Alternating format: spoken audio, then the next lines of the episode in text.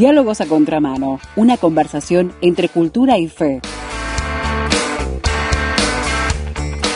Diálogos a Contramano con el doctor Álvaro Pandiani. Qué alegría charlar nuevamente con el doctor Álvaro Pandiani en la programación de Radio Transmundial Uruguay. Bienvenido Álvaro, gracias por acompañarnos. Hola Esteban, ¿qué tal? Bueno, hoy nos invitás a un episodio, como vos lo comenzás, el artículo de hoy, la columna, de carácter intimista y conmovedor. ¿Por qué lo describís así, Álvaro? Bueno, el episodio al que nos referimos es el que está relatado en el Evangelio de Mateo, capítulo 26, que tiene su pasaje paralelo a Marcos 14. Ahí Jesús, luego de compartir la cena de la Pascua con sus discípulos, la que en definitiva sería la, célebre última cena, los llevó fuera de la ciudad a un huerto o jardín llamado Getsemaní, famoso Getsemaní. Sí, sí, sí.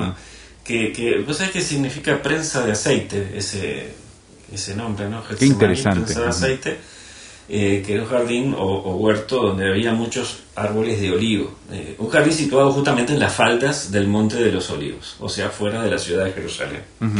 y, y, allí Jesús dejó a ocho de sus discípulos, ¿sí?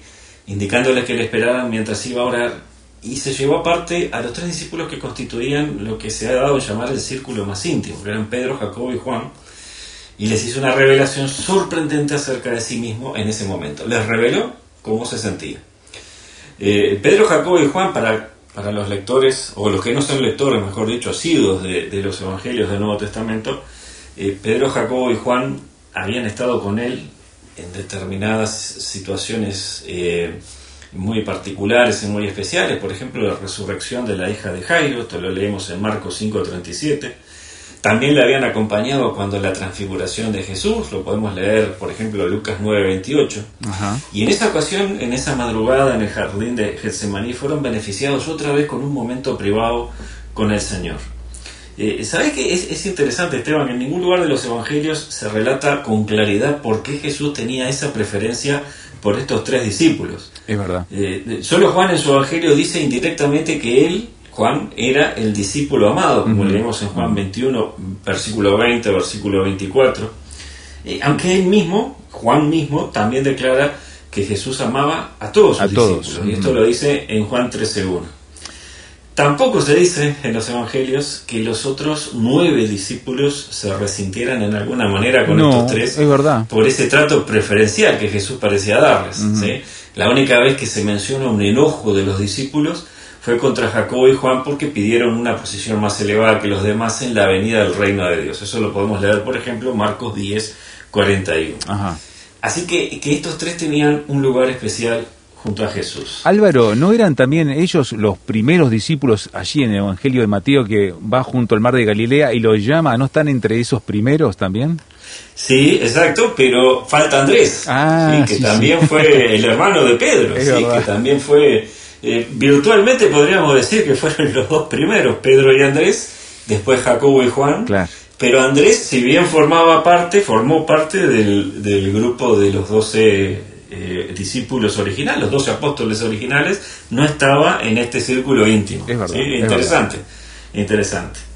Y bueno, y en ese círculo íntimo especial, en ese momento especial, aquella madrugada en el jardín de Getsemaní, poco rato antes del arresto de Jesús, ellos le escucharon decir lo siguiente, esto está en Mateo 26, 38.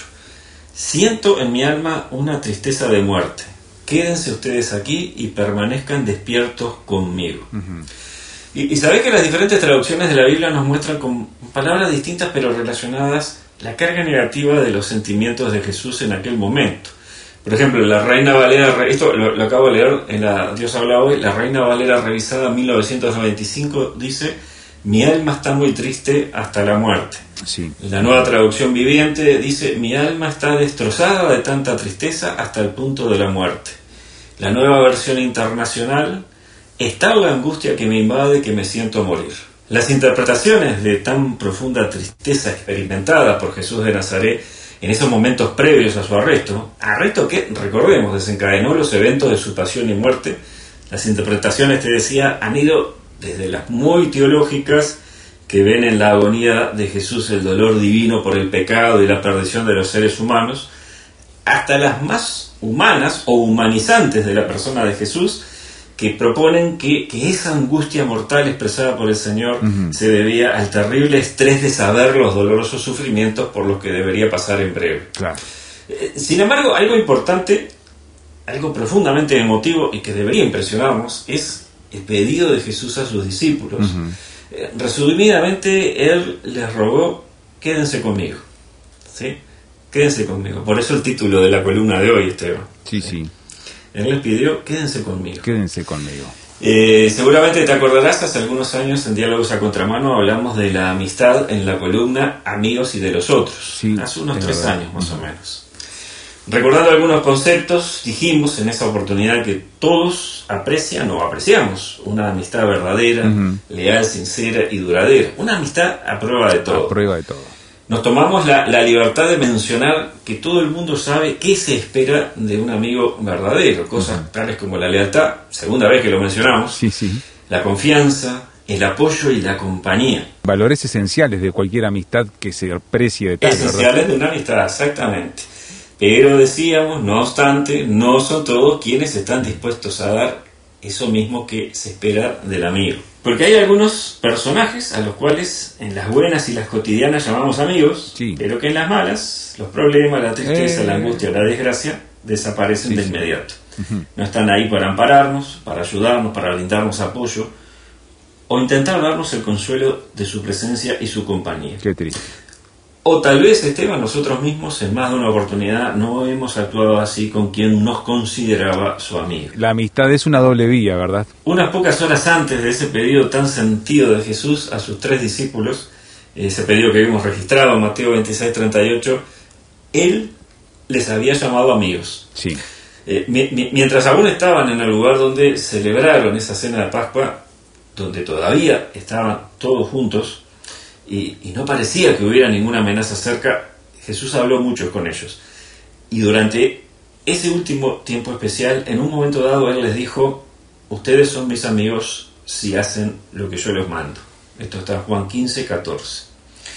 Y, muy poco después, a, tres de esos a quienes había llamado amigos, les pidió su compañía cercana en su momento de mayor angustia.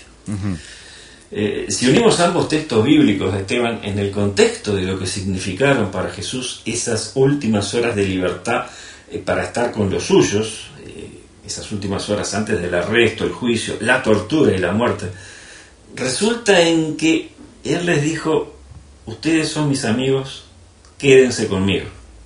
¿Sí? Digo, me tomo la libertad, Esteban, de, juntar o de unir ambas expresiones de que dijo Jesús ustedes son mis amigos, quédense conmigo. Quédense conmigo. En ese momento de terrible angustia, ustedes que son mis amigos, quédense conmigo.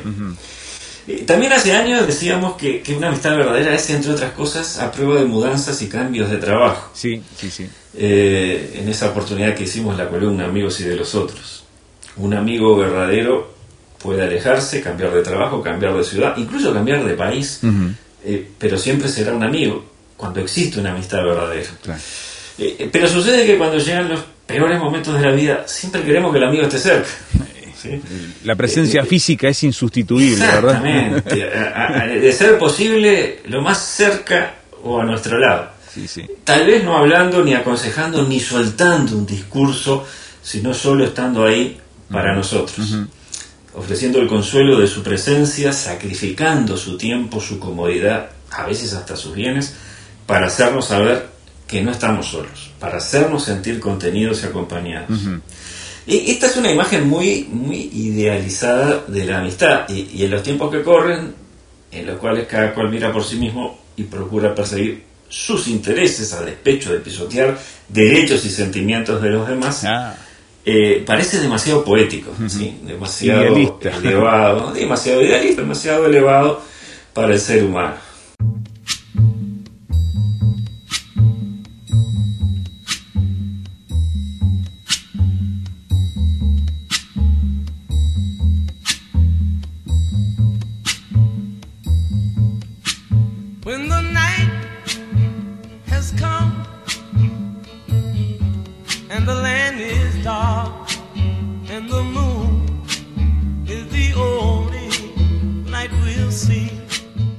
Sin embargo, los poetas y quienes escriben letras de canciones parece que siguen creyendo en esa clase de ideal.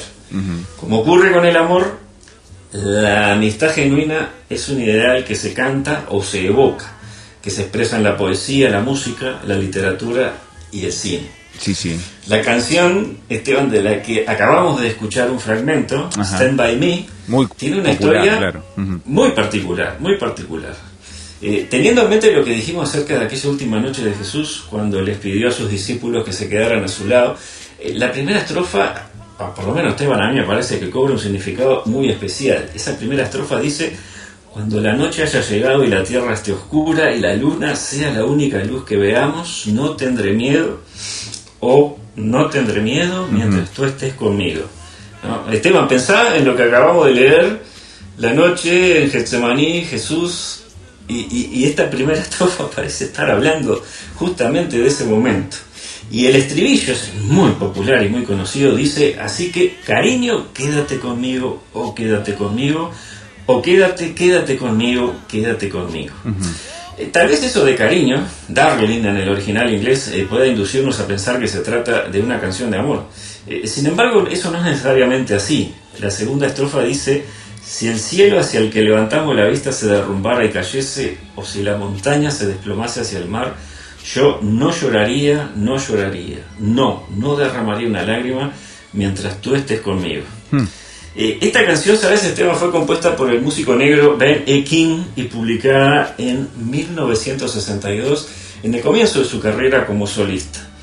Pero resulta que este tema se inspira en un himno de gospel. A ver, contanos la historia. Es, es decir, eh, eh, hablando del gospel, es, es esa música surgida de las iglesias evangélicas afroamericanas de Entiendo. Estados Unidos. Sí, sí. El, el himno fue compuesto en el año 1905 por Charles Tindley, que fue pastor en Filadelfia. Eh, Este himno además había tenido una versión muy popular en 1955, muy- unos poquitos años antes de, de que Ben E. King hiciera eh, su canción Stand By Me. Esa versión de 1955 había sido hecha por The Staples Singers, que eran un grupo de música gospel que estuvo activo durante la segunda mitad del siglo XX. Fíjate esto, el título original de la canción o del himno escrito por el pastor Tindley era Lord Stand By Me, o sea, Señor, Ah, quédate conmigo. Mira vos. ¿sí? Ahora, el Stand By Me que conocemos eh, no es una versión más de este himno de gospel. Eh, una fuente dice que la letra y la música variaron tanto que el único parecido que el nuevo Stand By Me mantenía con el original era el título. Y acá, hasta acá la cita. Pero según esta misma fuente, Ben E. King, cito de nuevo, tenía un fuerte conocimiento previo de la música de iglesia. Hasta acá la cita. Entonces, eh, esta Stand By Me secular, que no menciona a Dios para nada, y que como dijimos tampoco parece una canción de amor, evoca el fuerte lazo de la amistad leal, de la amistad leal. Y vos sabés que este- esta canción tiene más historia, aparte de que tiene mm, montones de versiones. En 1986 fue utilizada como banda sonora de la película eh, homónima, Stand By Me se llamaba, que en español eh, se estrenó con el título Cuenta conmigo. Eh, película en la, que, en la que cuatro amigos de 12 años de edad emprenden una aventura lejos de sus casas para encontrar el cuerpo de un niño muerto y se brindan apoyo mutuo para soportar las distintas vicisitudes que enfrentan. Eh, y, eh, dentro de lo que es la, la ficción de la película, Sí, sí, uno de los personajes, el, el personaje que ya adulto narra en sus memorias los hechos eh, contados en la película, concluye diciendo, nunca tuve amigos como los que tuve cuando tenía 12 años. 12 años. Eh, eh, Stand By Me, la película, se convirtió en película de culto. Eh, Es una película de culto. ¿Te acuerdas cuando hablábamos de la definición hace un tiempo Sí, atrás sí. De, de película de culto? Una película con una legión de fanáticos y seguidores. Y fue incluida esta película entre las 500 mejores de todos los tiempos. Qué lugar que ocupa. ¿Viste? En la columna Amigos y de los otros hablamos de la amistad verdadera en general y de la amistad que nos ofrece Cristo. Ahora, con todo esto que hablamos en perspectiva, de lo que estamos conversando es de cuán buenos amigos podemos llegar a ser y de cuán buenos amigos deberíamos ser. Ah, sí. y usted lo es, amiga y amigo que nos escucha, vámonos con esta canción a la pausa y enseguida volvemos para seguir pensando sobre el valor de la verdadera amistad.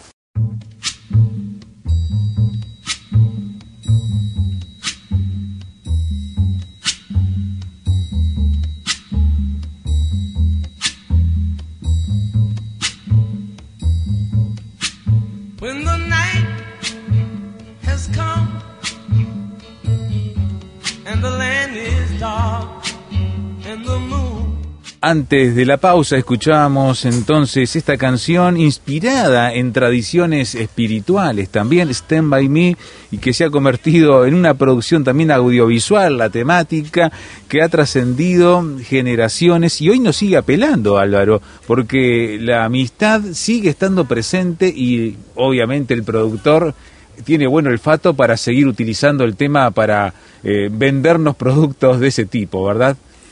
Sin duda, sin duda. Producciones audiovisuales que muestran la amistad genuina hay muchas.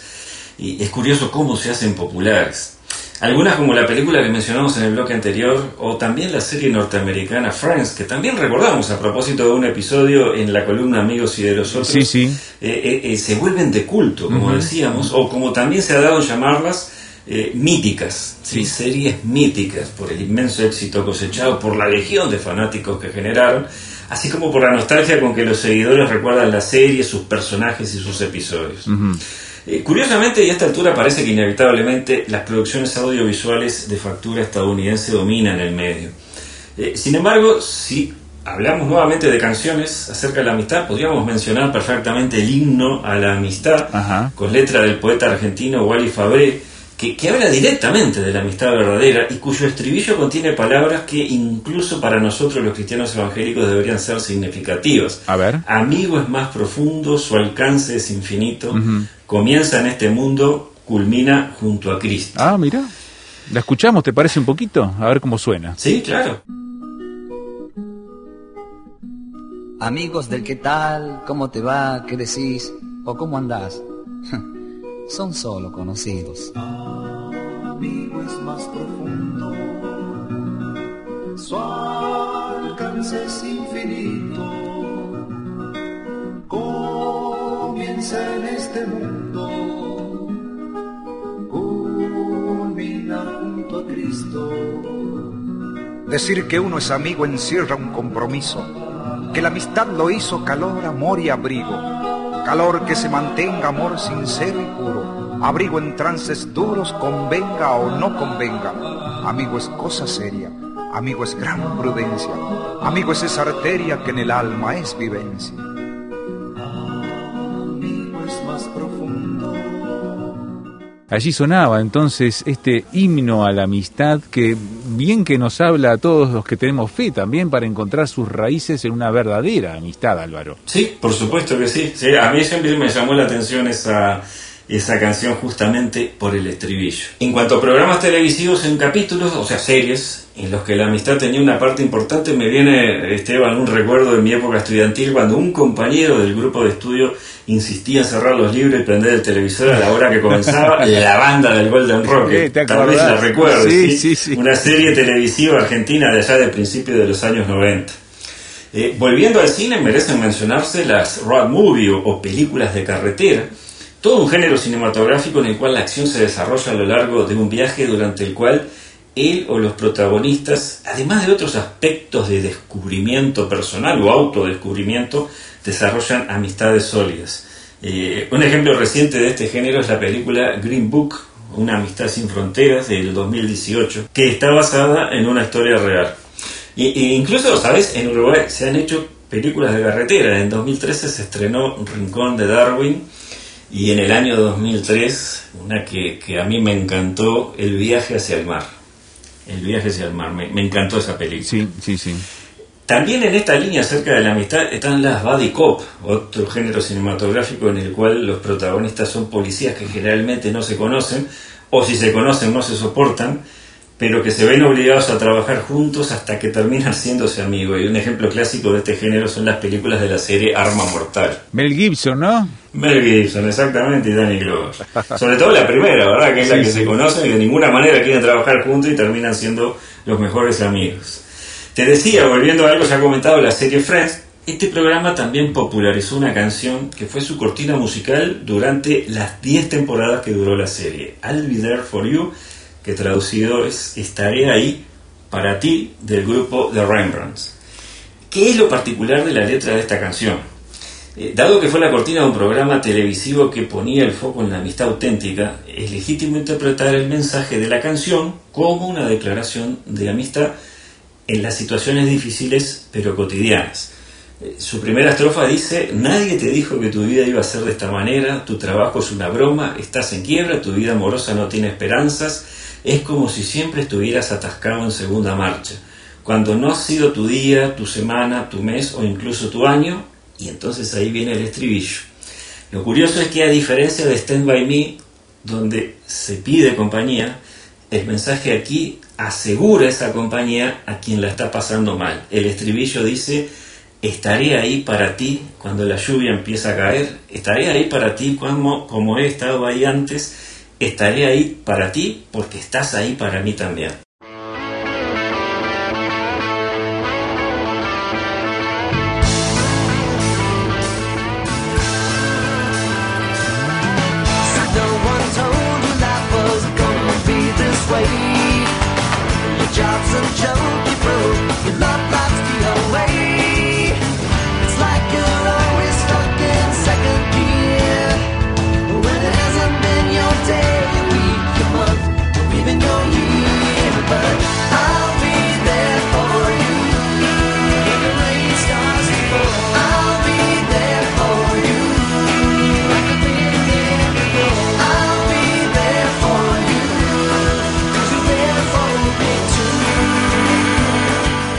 La canción por los Rembrandts, así como suena, así usando el apellido del pintor, los Rembrandts, estaré ahí para ti aquí en nuestro programa de diálogos a contramano, hablando de la verdadera amistad. Bueno, ¿cómo más podemos seguir ilustrando esto, no? ¿Cómo se ha es- es- esforzado la, la industria musical audiovisual en ponerlo allí y nosotros mismos con esa búsqueda eh, seguir fomentando que el tema esté tan presente, Álvaro? Huelga decir, Esteban, que estos ejemplos seculares de producción de ficción eh, que ensalzan la amistad genuina y fiel, eh, yo creo que pueden ser compartidos por todos. Sí, es sí, decir, sí. es impensable que una persona en su sano juicio rechace una amistad auténtica como esta que se describe o no la considere valiosa. Todas las culturas humanas enaltecen una amistad probada y es altamente probable que prácticamente todo ser humano anhele un amigo o amiga de este tipo. Los cristianos evangélicos, como cualquier persona, valoramos la amistad leal. La pega de esto, la pega en este tema, es que las muchas contradicciones y defraudes que la vida nos trae a los seres humanos, en- entre los que se cuentan las decepciones con personas en quienes hemos confiado y a quienes hemos querido, a menudo nos han llevado a afirmar que Cristo es el único y solo amigo fiel. Eh, hemos cantado tantas veces el himno, oh, qué amigo nos es Cristo, que casi descartamos la posibilidad de que alguien más pueda ser un buen amigo. ¿Quién más, no? O tal vez hasta lleguemos, sí, o tal vez hasta lleguemos a pensar con los pelos de punta que podría ser blasfemo proponer que haya verdadera amistad en el corazón humano. Ahora, eh, claro, con la base en lo que hemos escuchado, podríamos decir que hay en el enfoque de la amistad un binomio, ¿sí? o una pareja, formado por el quédate conmigo y el estaré ahí para ti. Sí, sí, diferente. ¿Sí? Eh, tomando de, de las dos canciones que, que estuvimos mirando y, y escuchando un poco. Frente al amigo que necesita y ruega compañía en los momentos difíciles, en los momentos críticos de la vida, está el amigo que promete estar allí para su amigo, para lo que necesite, para aquello en lo que pueda ayudarlo. El punto es que justamente en esto es en lo que fallamos y nos defraudamos. No siempre estamos allí para el amigo que lo Sí, necesita. tenemos que ser reco- A menudo, a claro. Ujú. Eh, claro, a menudo nos defraudamos unos a otros en este Eh, aspecto. sin duda. Es curioso porque los cristianos tenemos el mandamiento del Señor de amarnos unos a otros, pero en los tiempos de angustia y dolor puede suceder que nos defraudemos unos a otros. Ahora, defraudarnos unos a otros no implica que no nos amemos unos a otros. Implica que nuestra naturaleza humana falible nos lleva a fallar en esto de estar junto al amigo cuando él lo necesita. Y entonces ahí entra el perdón. El perdón tal como Jesús nos lo enseñó, el perdón completo. Necesitamos saber pedir perdón y necesitamos saber perdonar, y cuánto más al amigo. Por eso el perdón es un componente fundamental de una amistad verdadera, de una amistad a prueba de todo, de una amistad que sí va a durar. Amén. ¿Sí? Déjame repetir esto, Esteban. El perdón es un componente fundamental de una amistad verdadera, de una amistad a prueba de todo, una amistad que sí va a durar. Aquel que no acepta el perdón de un amigo o el pedido de perdón de un amigo se pone en un escalón superior al que los seres humanos no tenemos derecho a subirnos, porque todos fallamos. Y por encima de todo esto, siempre tenemos que recordar que quien nos prometió estar siempre y cada día a nuestro lado, sí, sí Señor, es Jesús. Después de pasado su momento de tristeza y angustia de muerte, luego de su resurrección y cuando ya se iba de este mundo, Jesús dijo a sus seguidores, a sus discípulos que creían en Él. Mateo 28, 20. Yo estaré con ustedes todos los días hasta el fin del mundo. Qué promesa tremenda, qué promesa Yo- tremenda, Álvaro. Esteban, me gustó para sacar ese último versículo del Evangelio de Mateo y, y- y de repente vos, yo y cada oyente puede personalizarlo y tomar estas palabras de Jesús de esta manera. Yo estaré contigo, yo estaré a tu lado cada día hasta el fin del mundo o hasta el fin de tu mundo en esta vida. Amén.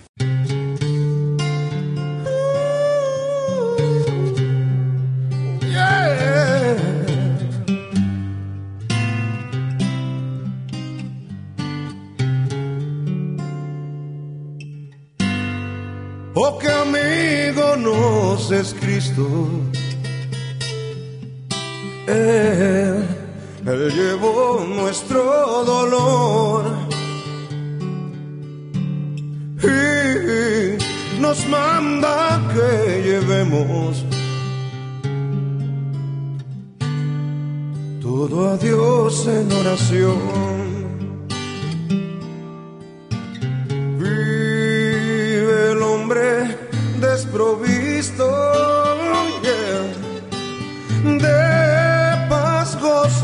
Santo amor. Esto es porque no llevamos, no, no, todo a Dios en oración. Sí, desea usted opinar de lo que ha escuchado, amiga y amigo oyente. ¿Qué valor tiene la amistad para usted? ¿Qué cosas pone como eh, importantes en esa, ese vínculo tan particular que describió eh, hoy Álvaro, que nos hizo vibrar dentro en la búsqueda y el anhelo de esa amistad aquí entre nosotros? ¿La tiene? Háganos saber por el 091-610-610 SMS o WhatsApp. Fuera de Uruguay, el mismo número pero con el código de área adelante, signo de más 598 91 610 610. Y en la web puedes volver a escuchar esta columna en rtmuruguay.org en donde está la sección nuestros programas, diálogos a contramano, para escuchar Quédense conmigo. Y también contigo Álvaro, si Dios quiere, nos encontraremos la próxima semana cuando hablemos una vez más en Diálogos a Contramano. Estaré ahí para ti, Esteban. Muchas gracias Álvaro, un abrazo grande. Nos vemos.